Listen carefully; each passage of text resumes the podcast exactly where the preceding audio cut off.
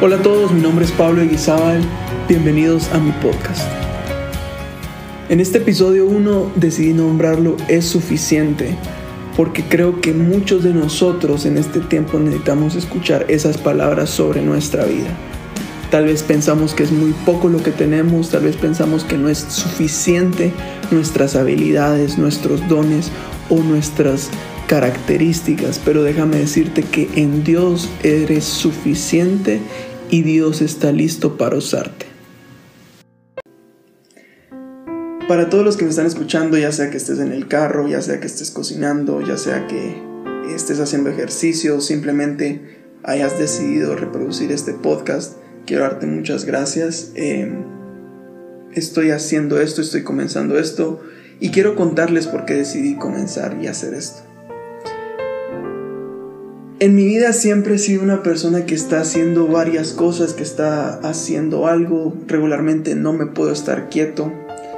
Y, y, en este tiempo de cuarentena, en este tiempo de crisis, como todos sabrán, pues estamos pasando por esta difícil y dura prueba que está ocurriendo en todo el mundo. Y esto me llevó a, a decir, porque muchas cosas se pararon por medio de esta crisis. O sea, tenía viajes para ir a predicar, tenía cosas por hacer, tenía planes, tenía metas. De hecho, escribí en, mi, en mi, espejo de mi, de mi baño em, todos los planes y metas que quería hacer para este año y no he podido hacer ninguno de ellos. Quería hacer varias cosas, pero no lo he podido hacer por esto. Y yo me sentía frustrado, me sentía apagado, me sentía que no estaba haciendo nada. Pero no me sentía mal conmigo mismo porque decía, no es culpa tuya. Es por, por esta crisis que, está, que no estás haciendo nada. No es culpa tuya, eh, el mundo tienes que cuidarte, no puedes salir, no puedes hacer nada porque no puedes enfermarte, qué miedo enfermarse. Y, y hasta cierto punto como llegué a acomodarme con esta crisis, con esa situación, y, no estaba haciendo nada, no estaba produciendo nada. Y esas metas, cada vez que entro a mi baño, me juzgaban y me decían, no las vas a cumplir, no lo vas a hacer. Y hace como dos semanas me levanté como a las 3 de la madrugada, que tengo esa tendencia, y fui a tomar agua y me quedé un rato despierto y me puse a pensar, no puede ser posible que no esté haciendo nada no puede ser posible que no esté siendo productivo. Y ahí fue donde vino esta idea y, dije, bueno, tienes que hacer algo. Y comencé, decidí hacer esto, ¿por qué no un video? ¿Por qué no volverme youtuber? ¿Por qué no volverme, no sé, influencer o algo así? No, decidí hacer esto porque sé lo importante que son las palabras para, para todos. No sé si te ha pasado, pero puedes estar teniendo un muy mal día, puedes estar pasando un peor, un peor tiempo en tu vida, un momento muy difícil. Pero si la persona correcta se acerca y te dice las palabras correctas, tu día cambia. En un instante. Puedes estar pasando el peor momento de tu vida, pero si la persona correcta y el momento correcto llegan y dicen las palabras correctas, te vienes para arriba. Y, y decidí hacer esto porque dije, bueno, no estoy haciendo nada, tengo que hacer algo. Y, y quería hablarles en este podcast sobre qué hacer cuando los planes no van como tú pensabas. Yo tengo como 5 o 6 metas ahí que no sé si se van a cumplir o no. Todavía sigo teniendo fe y diciendo y orando que se van a cumplir. Pero ¿qué pasa si no? Y, Dios me llevaba a ese versículo en Isaías 55.9 donde dice, mis caminos y mis pensamientos son más altos que los de ustedes, más altos que los cielos sobre la tierra.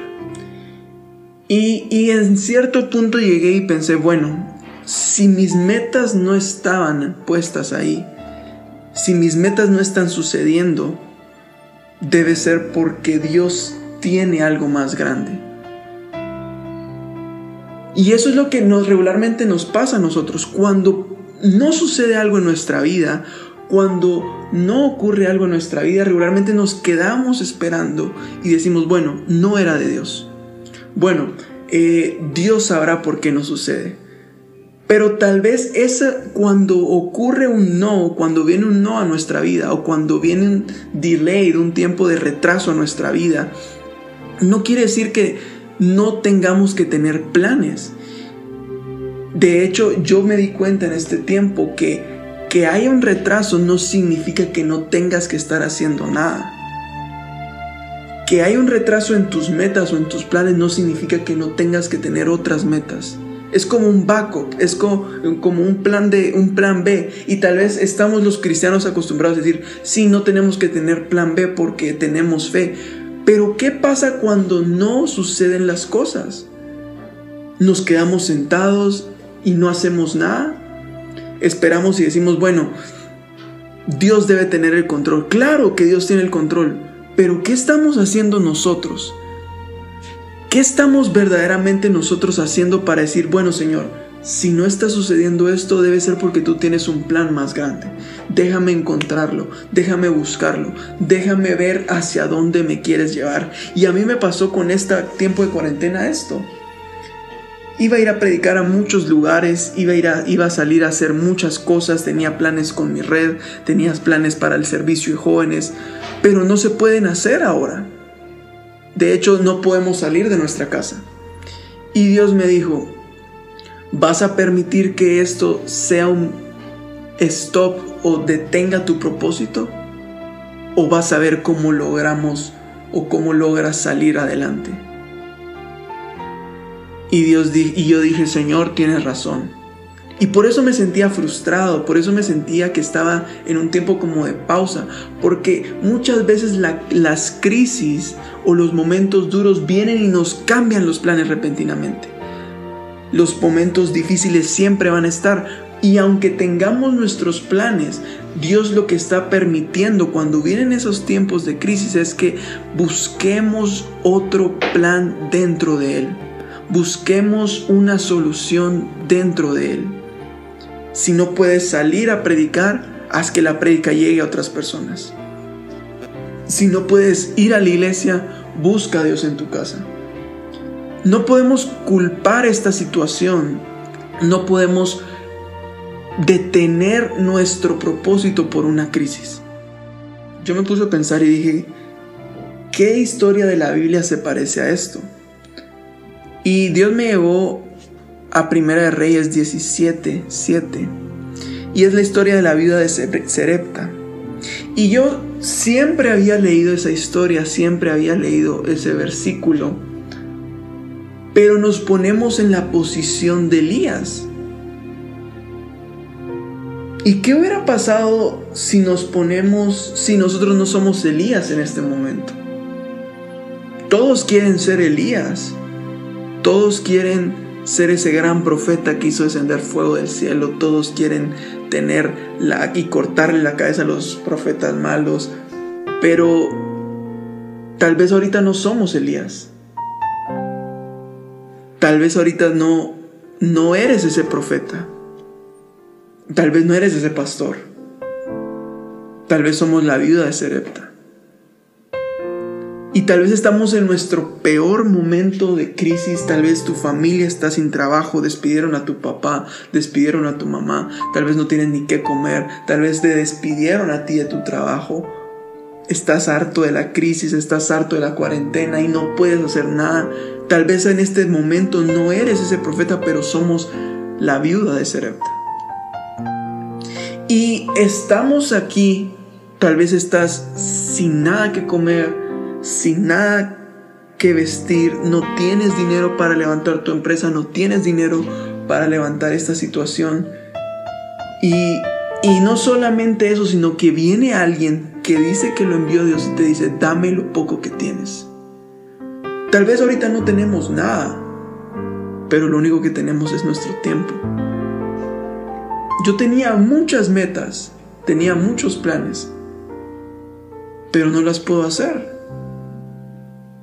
Y tenemos que dar a Dios de lo poco que tenemos. Tenemos que ayudar a la gente con lo poco que tenemos.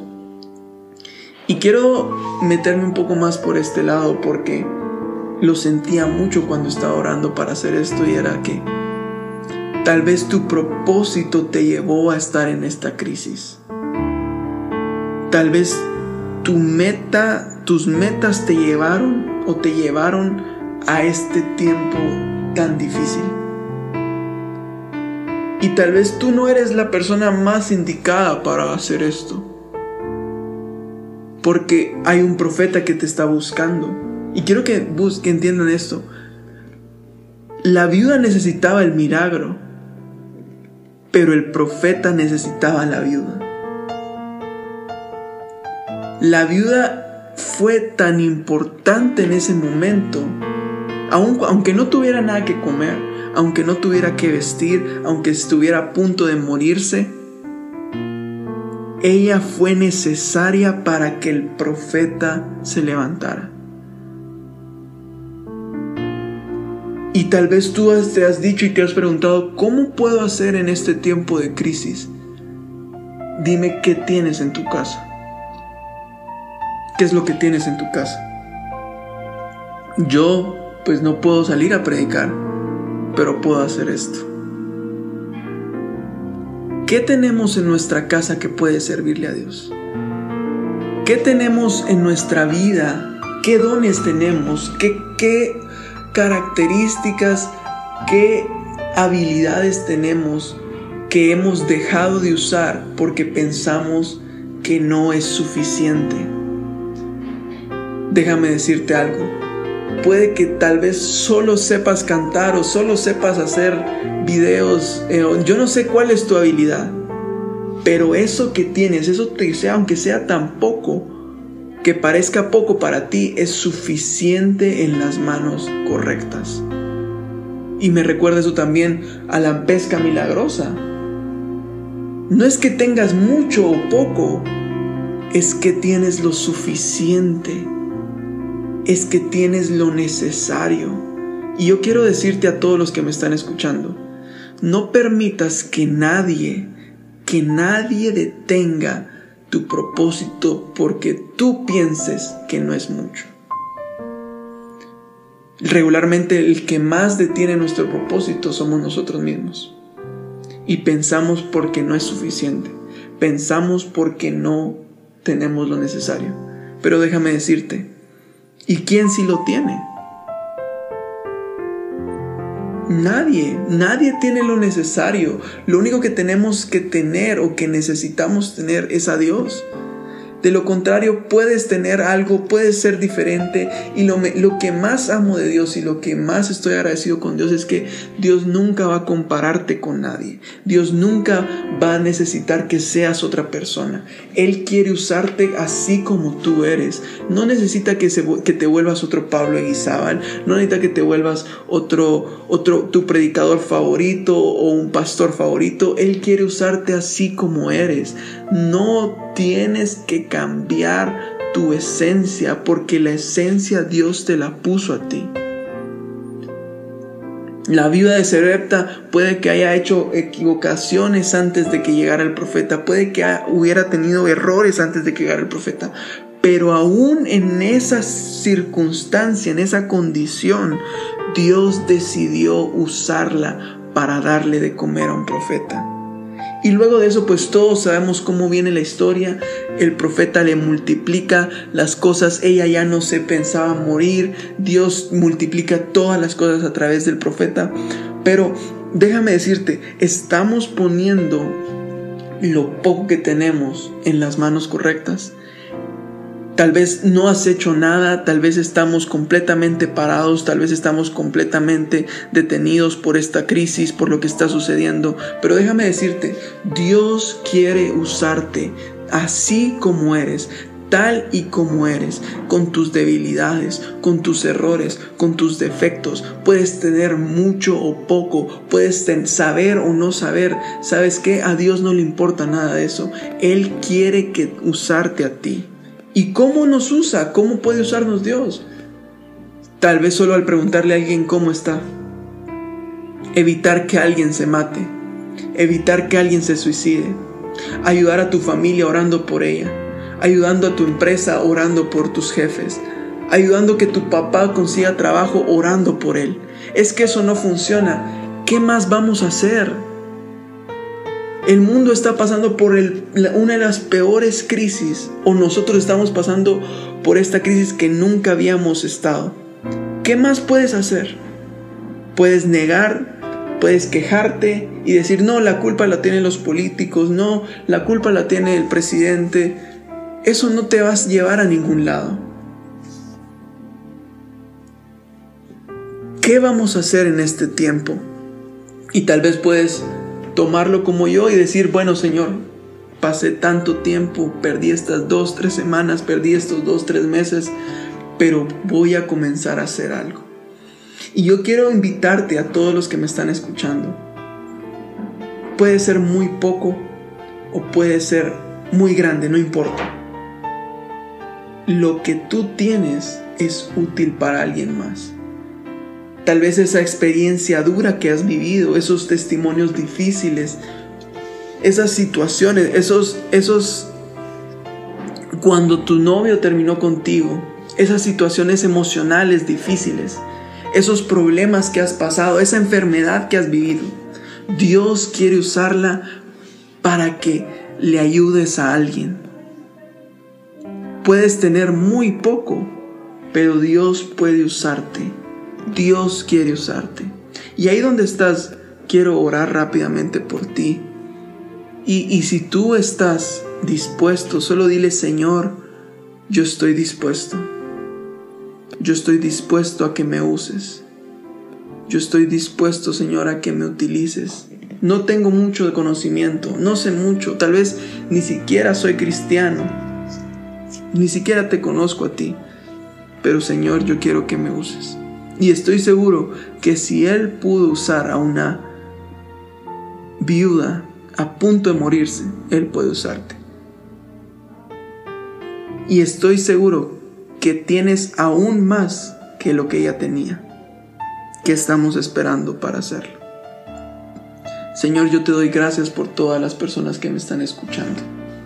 Señor, yo los bendigo y declaro, Padre, que en este tiempo de crisis ellos serán emprendedores que saldrán adelante y que lucharán para conseguir su propósito en esta tierra, Señor.